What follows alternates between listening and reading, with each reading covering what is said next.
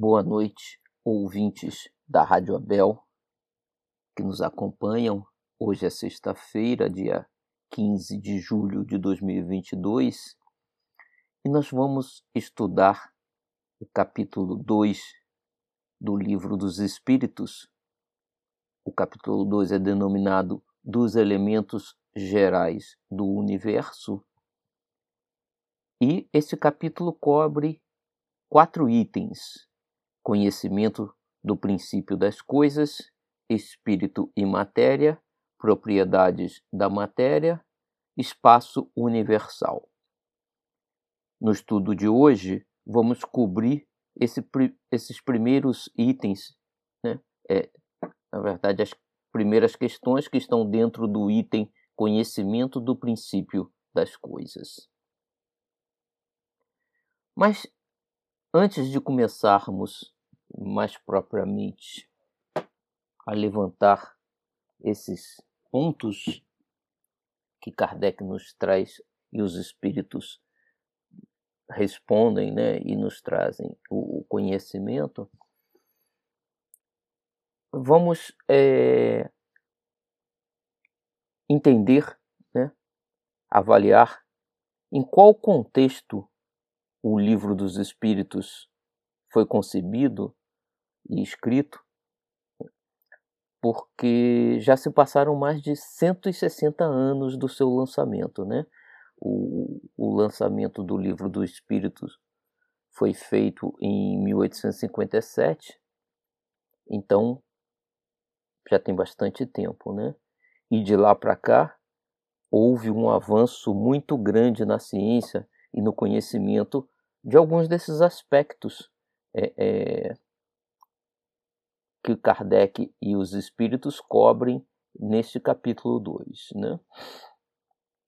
Então, vamos fazer um resumo do estado da ciência e do conhecimento né, científico naquele momento em que Kardec coloca esses pontos, até para entendermos melhor por que Kardec faz certas perguntas e também para entendermos por que os espíritos respondem alguma dão algumas respostas que deram, né?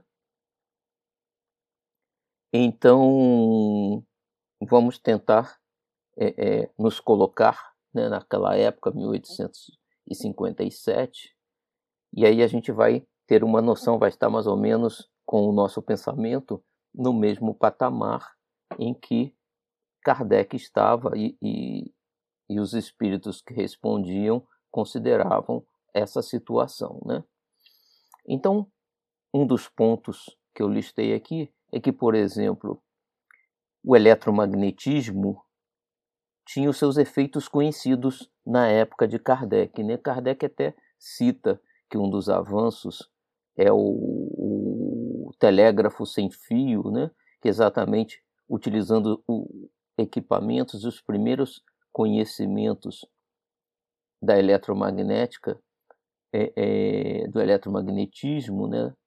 mas a gente conhecia é, é os efeitos e conseguia já é, criar alguns equipamentos naquela época. Né? A gente está se colocando naquela situação.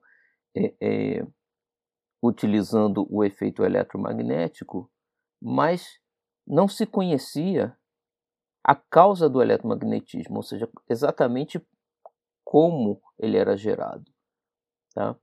Então, Faraday, que foi um científico daquela época, enunciou a lei, a lei de indução eletromagnética em 1831, um pouco antes, vinte e poucos anos antes do, do Livro dos Espíritos. Né?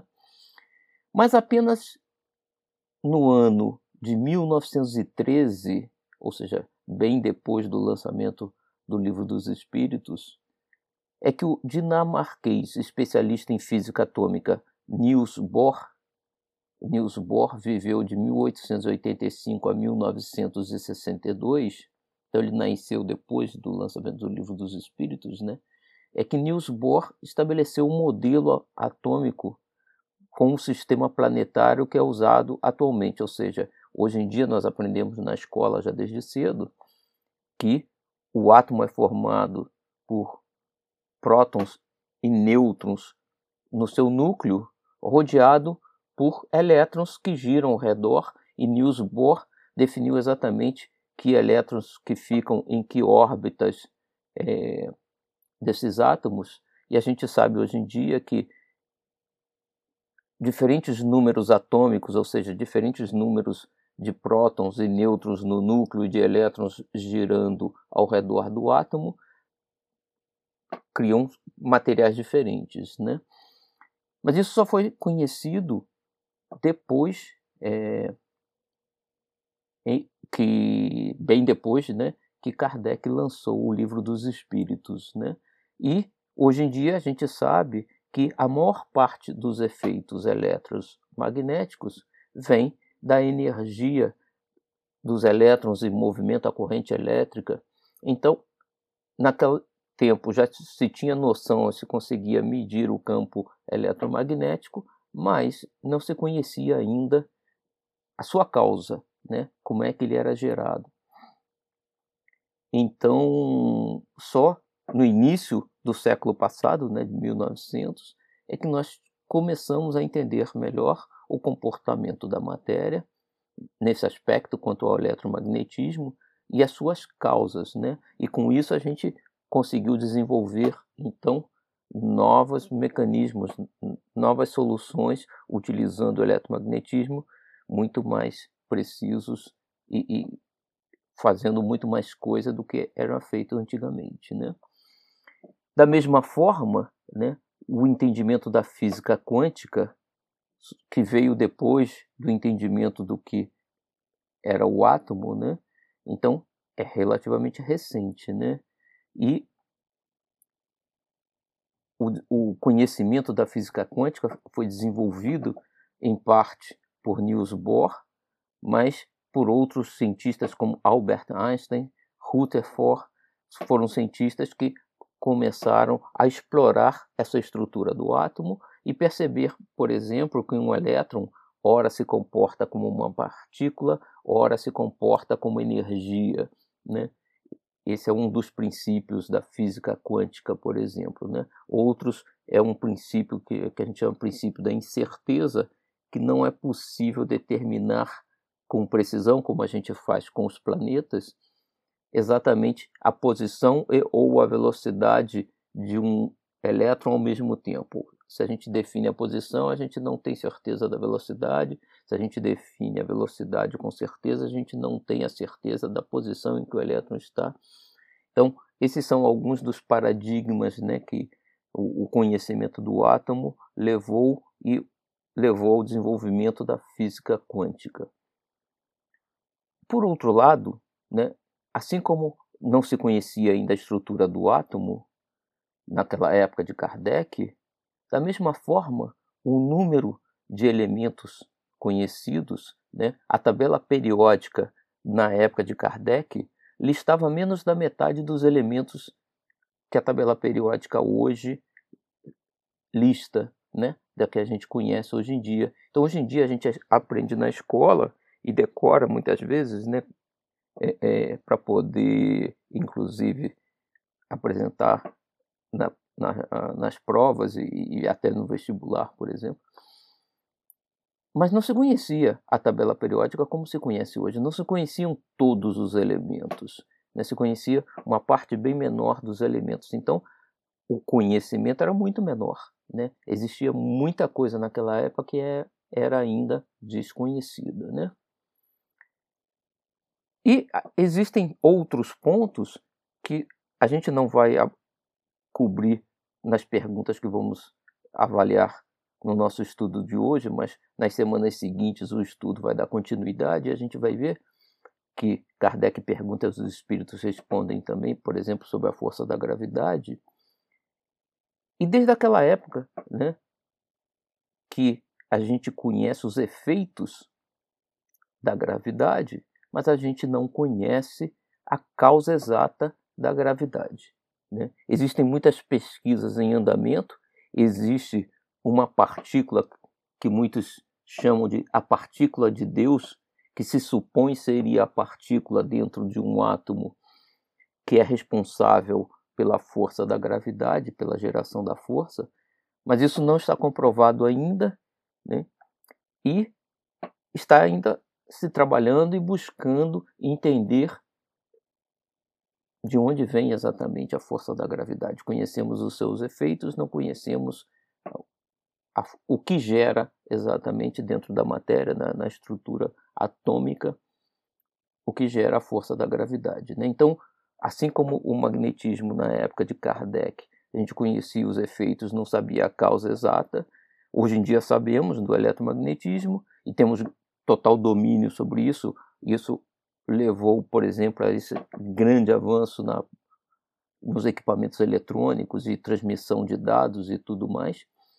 Mas, por outro lado, continuamos sem conhecer né, exatamente como se dá a geração da força da gravidade. Então, Newton havia estabelecido né, as leis que descrevem os efeitos da gravidade isso, na época de Kardec, os efeitos já se conheciam.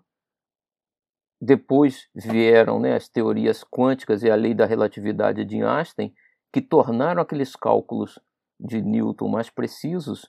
Eles não eram totalmente precisos porque não consideravam certos aspectos que só se vieram a conhecer com as teorias é, teoria quântica né, e o estudo da relatividade. E a gente então consegue descrever mais precisamente o efeito da gravidade, mas ainda sem conhecer exatamente a sua causa. E aí, vários cientistas ainda hoje em dia né, nos dizem que a gente deve dar um salto significativo no, no, no avanço, inclusive nas viagens espaciais ou nos deslocamentos dentro do nosso próprio planeta, quando a gente conhecer a, o que gera a gravidade e a gente conseguir controlar, né? É, por exemplo, criar mecanismos antigravitacionais, e isso deve trazer um novo avanço, como o eletromagnetismo trouxe já um certo avanço, mas isso é um passo a ser dado ainda, isso não aconteceu. E aí a gente vai ver mais adiante que em algum momento os, os espíritos nos dizem, né? Nem tudo vos é dado a conhecer, e a gente está buscando muito entender a gravidade, mas até hoje ainda não temos a compreensão completa do que gera a gravidade. Um outro aspecto da evolução das pesquisas científicas né, é o estudo, nesse momento ainda teórico, da existência do que os cientistas estão chamando né, de matéria escura e energia escura. Né? Isso é outro aspecto interessante, porque em algum momento Kardec pergunta aos espíritos e eles dizem que a matéria existe em formas e, e, e condições que nós desconhecemos. E, e existem em algumas é, condições que a gente não enxerga. Né? É, exatamente os cientistas chamam matéria escura e energia escura de um tipo de matéria e um tipo de energia que não só nós não conseguimos enxergar, mas que também, até hoje, os nossos instrumentos não conseguem medir. E aí existe uma corrida muito grande de tentar criar um equipamento, um medidor, que seja capaz de detectar a matéria escura ou a energia escura. Né? Mas uma série de outras análises de efeitos apesar de não conhecermos exatamente a causa, né, o que, que é a matéria escura, o que, que é a energia escura, existem análises científicas que mostram que sim, essa matéria escura e sim, essa energia escura deve existir. Né? Então, é outro ponto em que nós estamos avançando, mas que ainda não conseguimos desvendar. Né? E os espíritos já diziam a Kardec que a matéria existe, não apenas a matéria palpável, que muitos cientistas consideram que é uma das características da matéria é ser palpável, por exemplo, né? É, que existe matéria que a gente não enxerga, a gente não consegue tocar, mas que ela sim é matéria e, e ela sim existe. Né? Então, aparentemente, a ciência está caminhando para o que os espíritos já nos diziam há mais de 150 anos atrás. Né? E um outro ponto interessante ainda, antes da gente entrar mais na análise de Kardec, né, é notar que, com a evolução da ciência, novos termos foram introduzidos, né? novos conceitos foram criados. Por exemplo, no caso do eletromagnetismo, conforme a gente foi entendendo como é que ele é gerado, né? como é que o átomo e as forças que existem dentro do átomo, uma delas as cargas elétricas e o, o, o campo eletromagnético, é, foi sendo estudado, novas palavras né, novas definições foram sendo feitas para esses efeitos, né? E, e, por exemplo, hoje em dia se fala muito na física de força, de fluxo, de campo, né? A gente diz campo eletromagnético, né? Um fluxo é, é, de energia, e, entre outros termos, né? Já na época de Kardec, esses termos ainda não existiam, eles foram criados na ciência depois com esses avanços que foram ocorrendo, como nós vimos agora.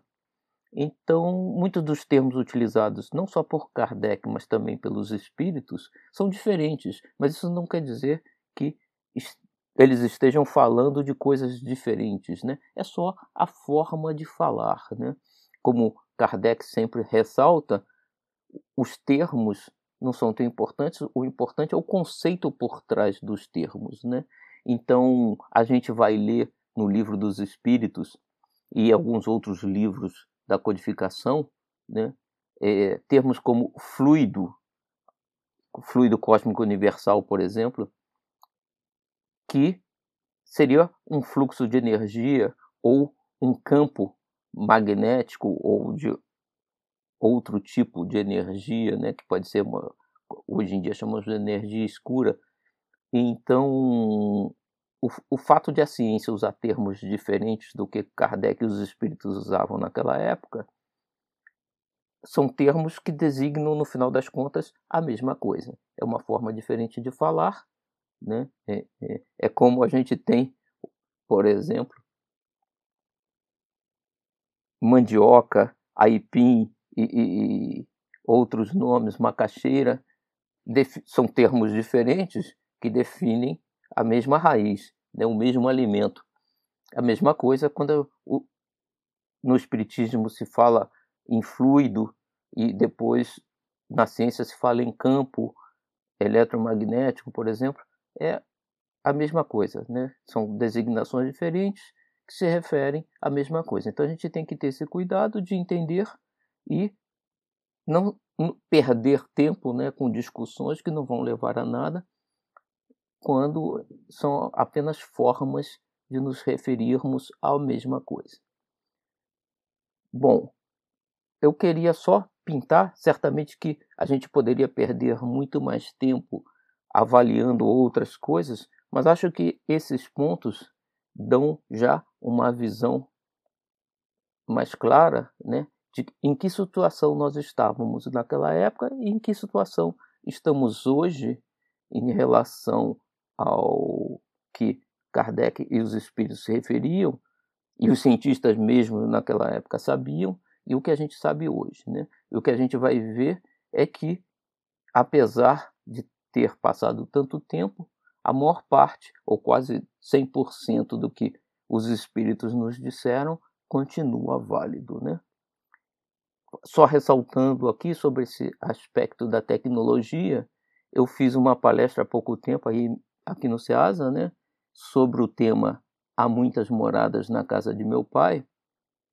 E eu abordei também esse aspecto do desenvolvimento das pesquisas científicas, porque esse é outro aspecto que Kardec e os espíritos já afirmavam, né, que existem outros planetas habitados e que a ciência vem trabalhando fortemente para tentar desvendar e praticamente hoje em dia a ciência tem certeza que sim é, é, existe vida fora do planeta Terra é uma questão só de comprovação, né?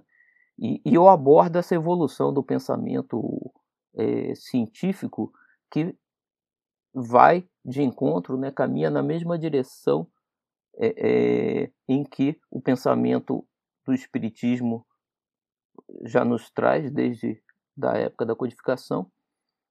E se alguém quiser dar, ou reouvir ou ouvir se não tiver visto, ela está no nosso videocast, na nossa página, pode ser acessada. Né? Há muitas moradas na casa do meu pai, foi essa palestra.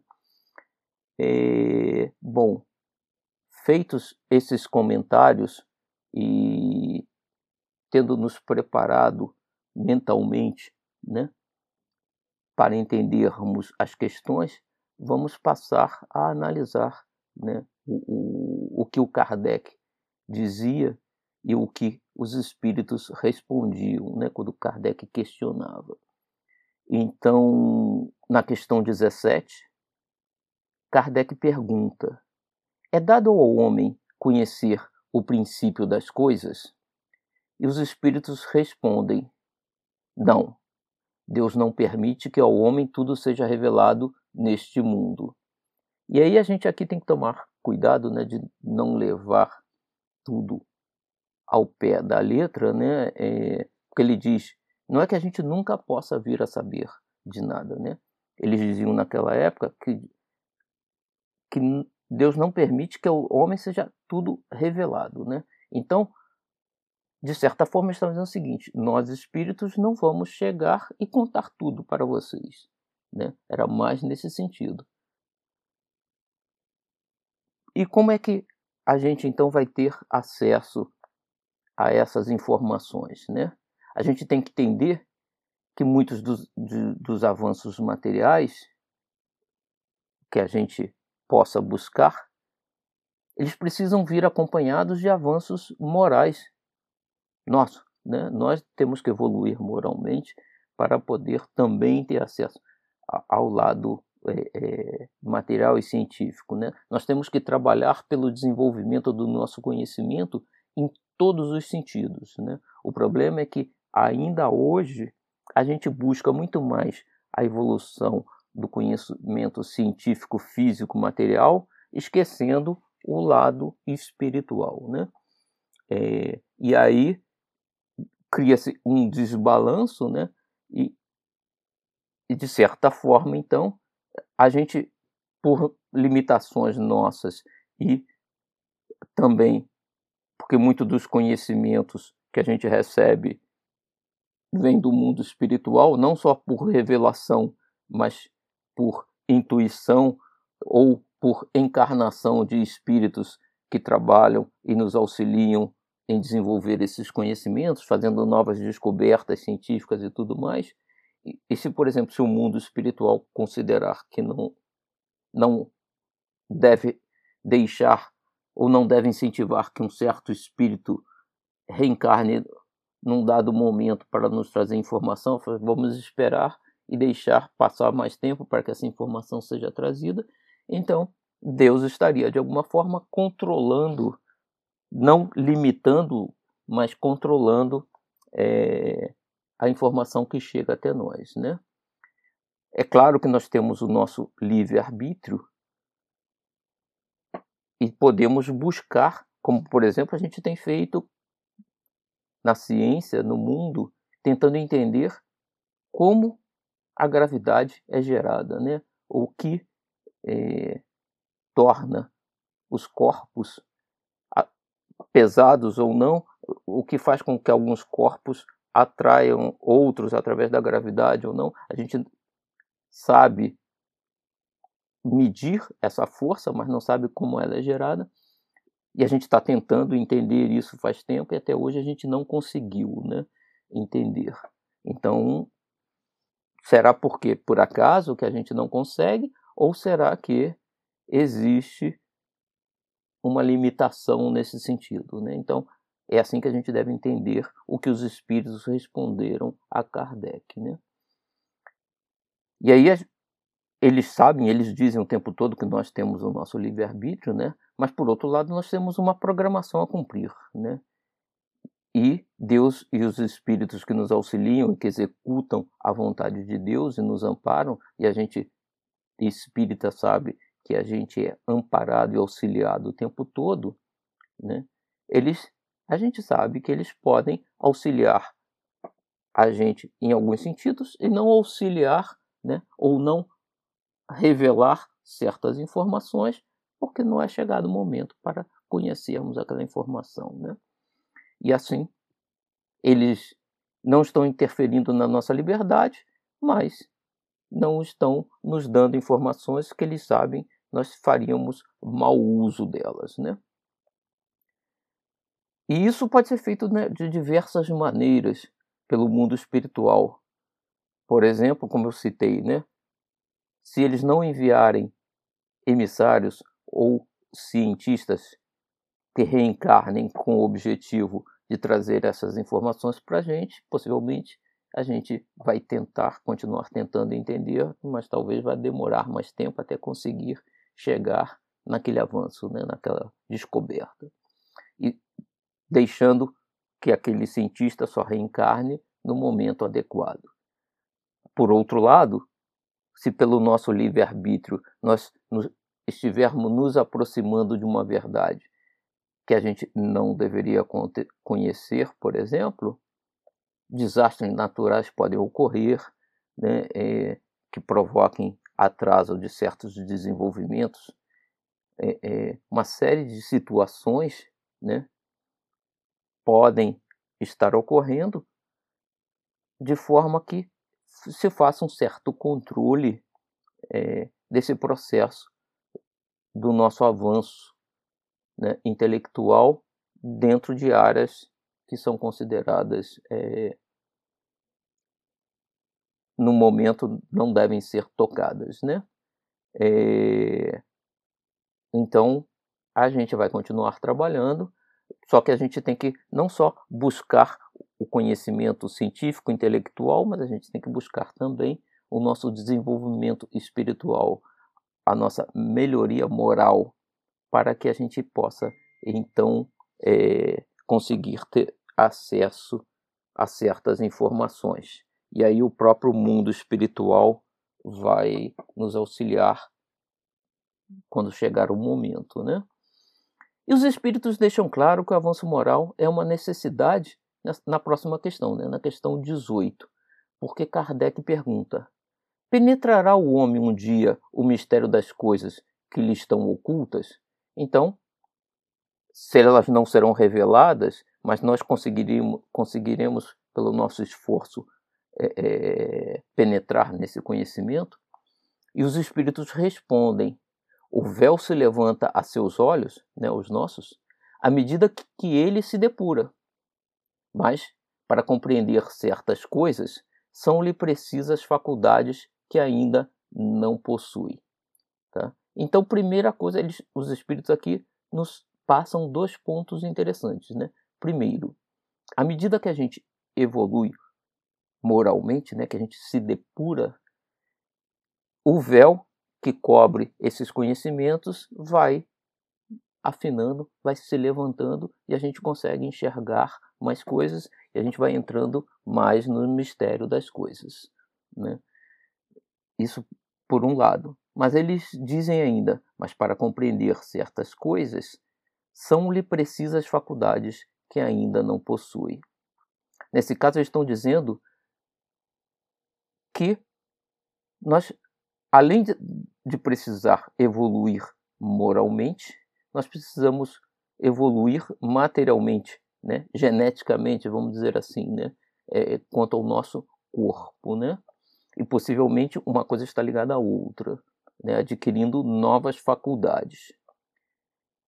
O nosso irmão Alcir, em palestra recente, né, ele comentava que o espírito encarnado está limitado aos cinco sentidos né, do corpo humano: a visão, o tato, o olfato, a audição, o paladar. Então, esses são os principais é, é, sentidos que nós temos, né, os principais meios de interagir com o ambiente que limitam o nosso conhecimento e o nosso poder de observação do ambiente ao redor. Por exemplo, no caso da matéria escura, da energia escura, a gente não consegue ver, né? A gente não consegue ver um espírito ainda, né? É, apenas alguns médios com, com alguma capacidade. Então a gente precisa desenvolver essas capacidades, né? A gente precisa desenvolver mais geral, né, num, num grupo mais geral de pessoas, a mediunidade, né, para que essa nossa capacidade de compreensão do universo aumente, né?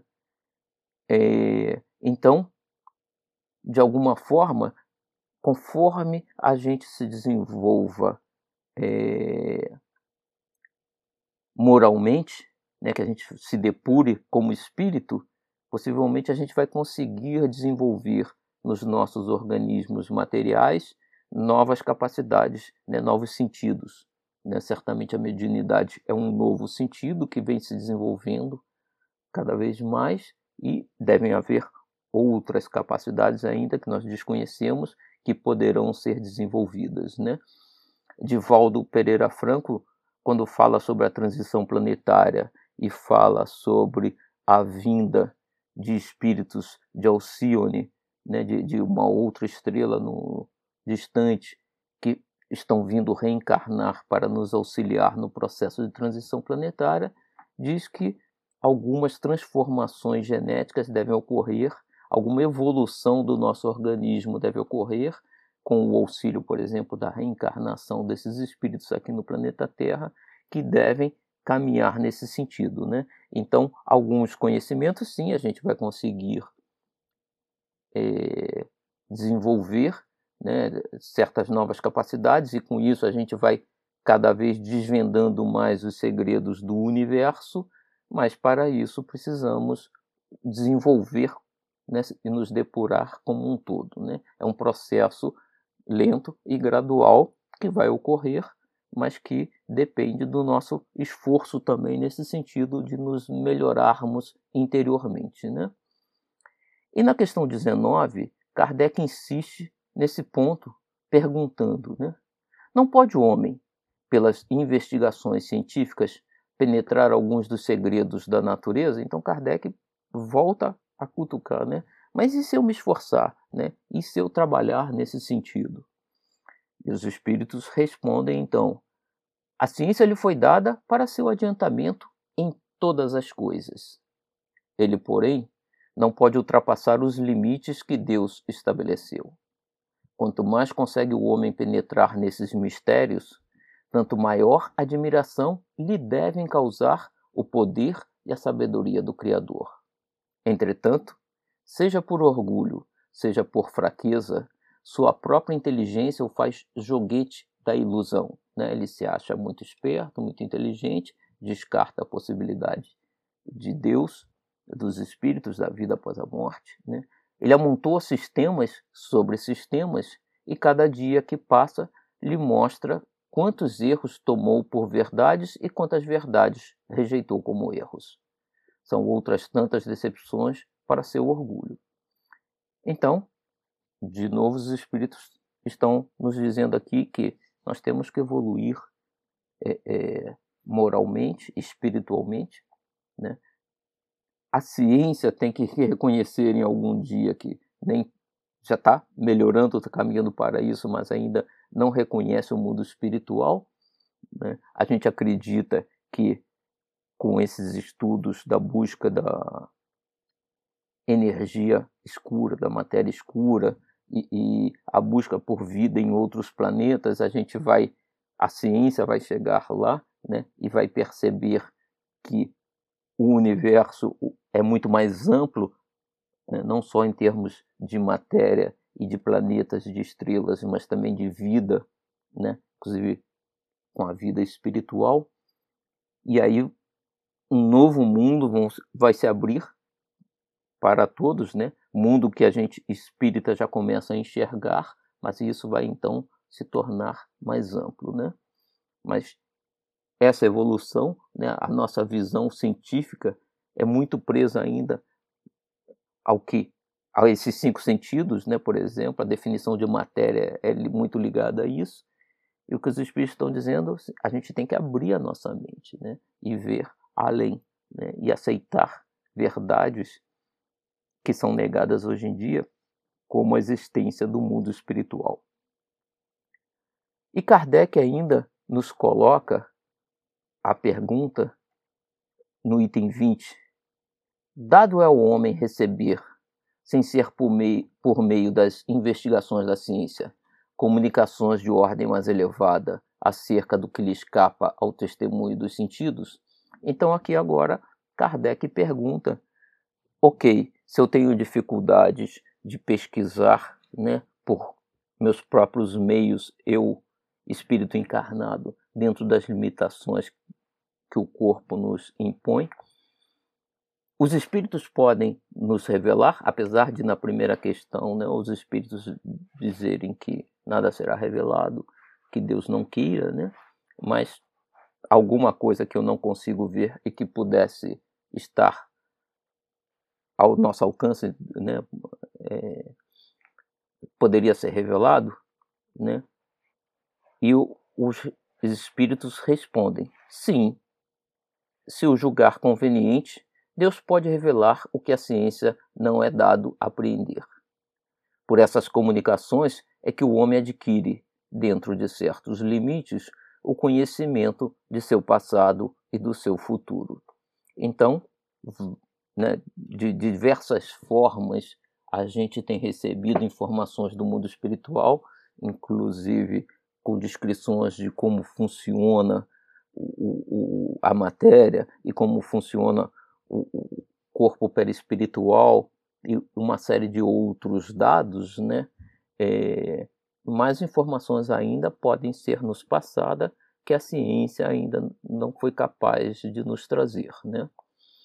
E nesse aspecto de, de informações é, científicas que possam vir pelo mundo espiritual, né, como revelação, eu vou citar aqui um livro que eu já li, estou relendo inclusive, que eu acho muito interessante, que é um livro chamado de A Grande Síntese, do médium italiano que se radicou no Brasil, chamado Pietro Ubaldi.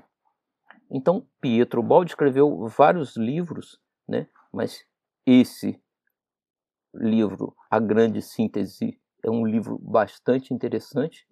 É, é, é um livro complexo, né? mas porque ele trata de assuntos complexos, né?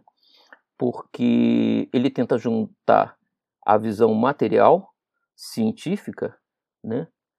com a visão espiritual e com a evolução do universo como um todo, né? não preso apenas ao aspecto material da evolução do universo, como a maior parte dos cientistas o fazem. Né? E só para a gente entender, numa das edições desse livro, A Grande Síntese, né, existem comentários no início do livro de várias pessoas que leram, inclusive muitos não necessariamente espíritas, né, e eu selecionei aqui um comentário de uma escritora e jornalista de uma revista chamada Revista Light de Londres, na Inglaterra. Ela se chama, essa jornalista se, se chama Isabel Emerson, e ela diz o seguinte sobre o livro do Pietro Baldi: A grande síntese oferece solução plausível a todos os problemas do universo, desde a estrutura do átomo e a composição química da vida, até os métodos de ascensão mística, desde a relatividade e a gênese cos do cosmos até as mais novas questões religiosas e sociais e os mistérios da psique humana.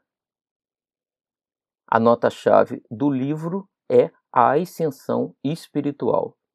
Então, eh, Pietro Baldi né, aborda todos esses aspectos que ela descreve aqui, é, é, da ciência, da química, da, né, da geração da vida, não só no mundo material, mas da vida como um todo, no universo, né? E a evolução em si do universo, a criação, evolução do universo, e como todo esse processo né, nos afeta e, e, impacta no nosso desenvolvimento como seres inteligentes, né, como espíritos né, que têm um princípio inteligente. E ele foca todo esse processo não na física em si desse processo, mas na evolução, na ascensão espiritual né? É, de todos nós seres inteligentes. Né? É, e realmente eu li o livro e ele caminha nesse sentido, né?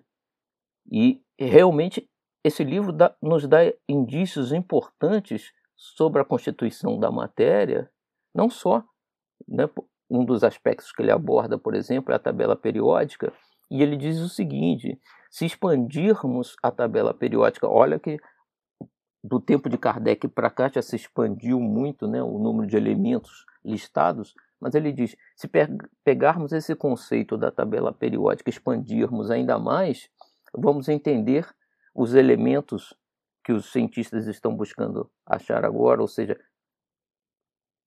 esses laboratórios que fazem colisão de partículas né, e quebram essas partículas em partículas menores, é, Pietro Baldi dá a entender que a gente poderia aplicar a tabela periódica para o um entendimento completo das subpartículas e de outras partículas que a gente não enxerga, mas que fazem parte talvez da matéria escura.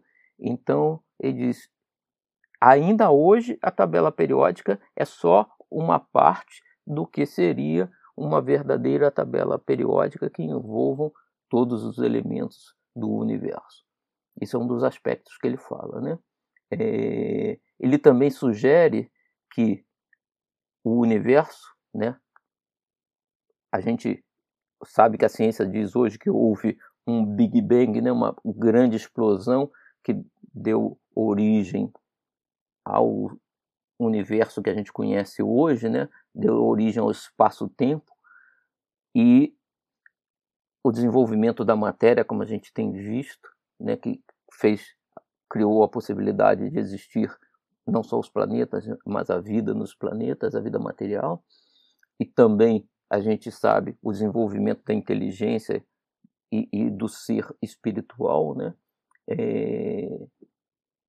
E ele dá a entender que esse processo e o nosso desenvolvimento espiritual, nós como espíritos, que Leon de Denis já nos dizia, né, que a gente começa na matéria e vai né, passando pelo reino vegetal, animal, e vai despertando cada vez mais até chegar ao reino horminal. Então, que o desenvolvimento da inteligência está associada ao desenvolvimento e o crescimento da matéria no universo e da energia.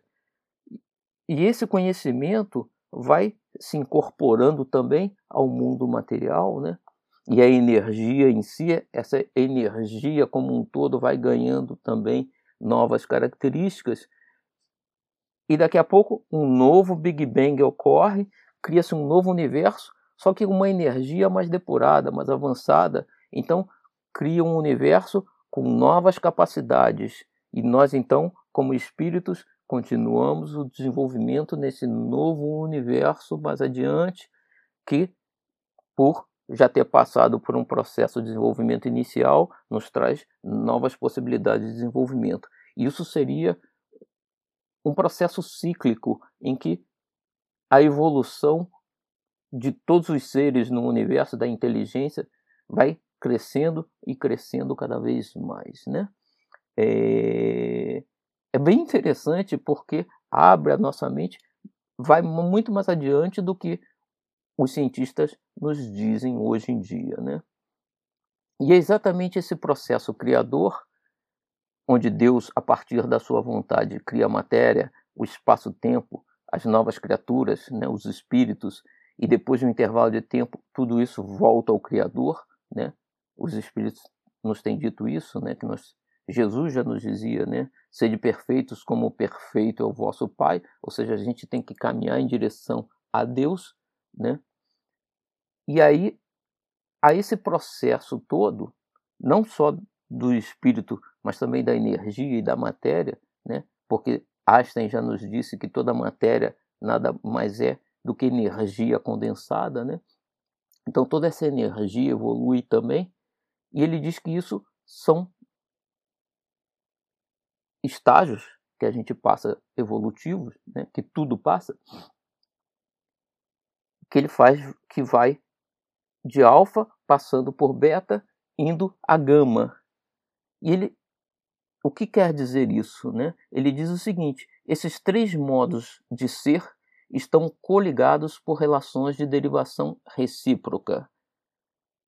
Para tornar mais simples a exposição, reduziremos esses conceitos a símbolos.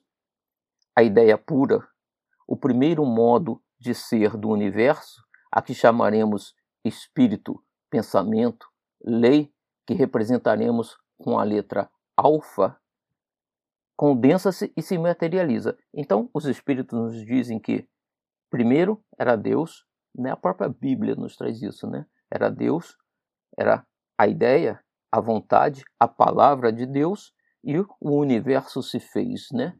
Então, esse primeiro momento, né, da existência de Deus, da sua vontade, da sua palavra, né, da sua força, da sua energia, é o momento alfa. Essa vontade de Deus se condensa e se materializa, ou seja, a energia forma a matéria, fica palpável para nós, né, é, é, seres encarnados, revestindo-se com a forma de vontade, concentrando-se em energia, exteriorizando-se no movimento, segundo o modo de ser que representaremos com a letra beta. Então, alfa, o ser espiritual supremo, a vontade, se exterioriza, né, se materializa e gera a situação beta, né, que Pietro Baldi chama de beta. Num terceiro momento, passamos em virtude de mais profunda materialização ou condensação ou exteriorização, ao modo de ser que denominamos matéria, ação, forma, isto é, o mundo de vossa realidade exterior, representaremos como a letra gama. Então, tudo isso se transforma no mundo que nós conhecemos. Né? O universo resulta constituído por uma grande onda que de alfa o espírito puro, o pensamento, a lei de Deus, a lei que é Deus, caminha para um dever, devenir, né? um porvir contínuo, movimento feito de energia e vontade, beta, para atingir o seu último termo, gama, a matéria, a forma. E aí o processo todo caminha de alfa a beta, a gama. Só que toda essa matéria, toda essa energia, né, todos os seres que se criam nesse processo, os espíritos, as inteligências que se desenvolvem, vão todas voltar de novo a Deus, a alfa, né? Gama vai voltar à matéria existente, o mundo palpável, ao final da vida do universo, como os próprios cientistas já começam a perceber, vai voltar tudo à energia. Uma energia mais avançada, mais depurada, por ter passado por esse processo. Volta a Deus. E um novo processo se cria. Então, de alfa, volta-se a beta, volta-se a gama, criando-se um novo universo mais avançado, mais evoluído, de uma energia mais depurada. E esse processo alfa, beta e gama é um ciclo que se completa como numa espiral que vai crescendo. Ele não se fecha nunca, porque quando ele chega de volta a alfa, ele está num nível superior.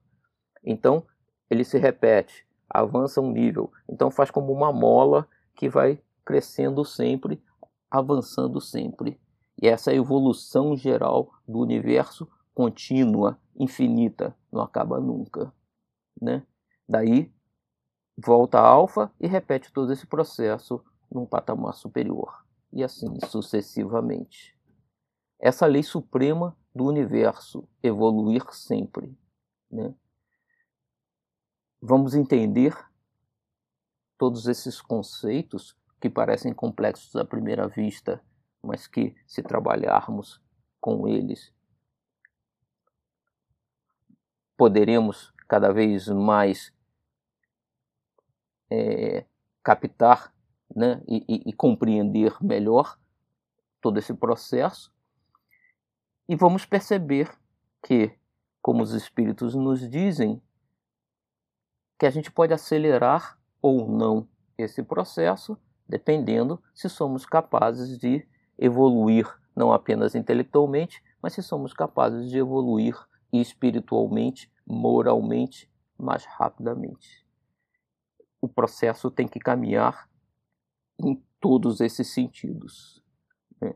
Vamos trabalhar então, já que cada vez mais temos oportunidade no planeta de evoluir materialmente, intelectualmente, vamos trabalhar nós espíritas principalmente muito fortemente o nosso lado moral, que agora é o mais importante de todos para nós.